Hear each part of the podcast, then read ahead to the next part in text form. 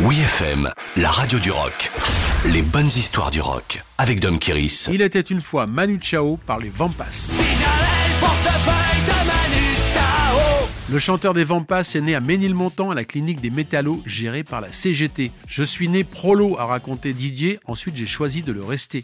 D'ailleurs, durant toute l'existence de son groupe, il restera salarié en tant que technicien à la RATP. Même s'il n'est pas syndicalisé, il participe à toutes les grèves car, dit-il, on emmerde plus de monde que tous les punks réunis.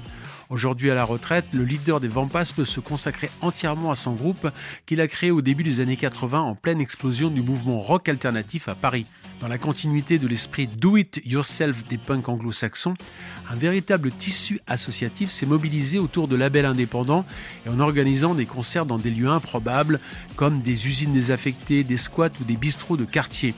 Suivant l'exemple de The Ramones, ils ont adopté le nom de Vampas, piqué dans Pif Gadget, comme un nom de famille.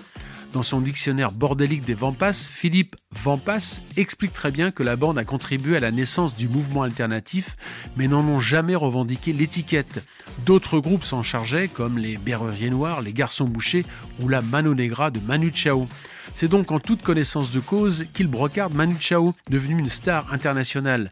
La chanson est peut-être une blague potache spontanée, mais Didier ne cache pas son agacement face à tous les artistes qui critiquent le système tout en en profitant largement. Ça vient sans doute de mon éducation communiste, dit-il. N'empêche que les Vampas aussi ont décroché leur premier tube en 2003 grâce au portefeuille bien garni de Manu Chao. De Manu Chao